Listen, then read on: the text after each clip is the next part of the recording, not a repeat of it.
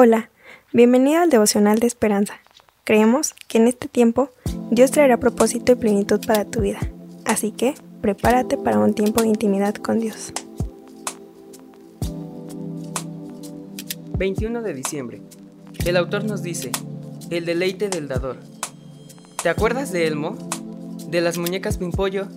¿De Furby? ¿Qué tienen en común? Están entre los 20 regalos de Navidad más famosos de todos los tiempos. También se incluyen en la lista los juegos de mesa familiar como Monopoly, Nintendo y Wii. A todos nos gusta hacer regalos navideños, pero estos no son nada comparados con el deleite que tuvo Dios al dar el primer regalo de Navidad. Ese regalo vino en forma de bebé, nacido en un pesebre en Belén.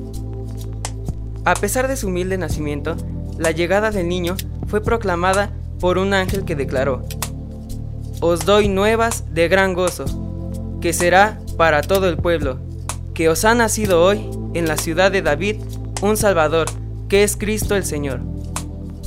Luego de esta magnífica noticia apareció una multitud de las huestes celestiales que alababan a Dios y decían, Gloria a Dios en las alturas y en la tierra paz, buena voluntad para con los hombres. Esta Navidad disfruta haciéndole regalos a tus seres queridos, pero nunca pierdas de vista cuál es la razón de dar.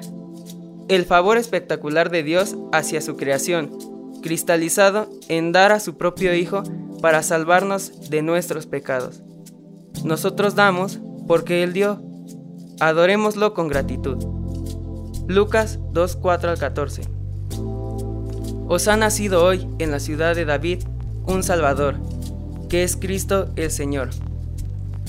Este devocional nos recuerda el primer regalo de Navidad que pudimos recibir y asimismo nos recuerda que Dios nos ha dado la salvación a través de su Hijo.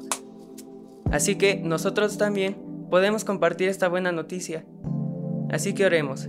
Señor, gracias por este gran regalo que nos diste. Gracias por darnos la salvación que asimismo podamos compartir esta buena noticia a otras personas y que podamos ser de bendición para otros. En el nombre de Jesús, amén. Esperamos que hayas pasado un tiempo agradable bajo el propósito de Dios. Te invitamos a que puedas compartir este podcast con tus familiares y amigos para que sean de bendición a su vida. Puedes seguirnos en Facebook, Instagram y YouTube como Esperanza. Felices fiestas.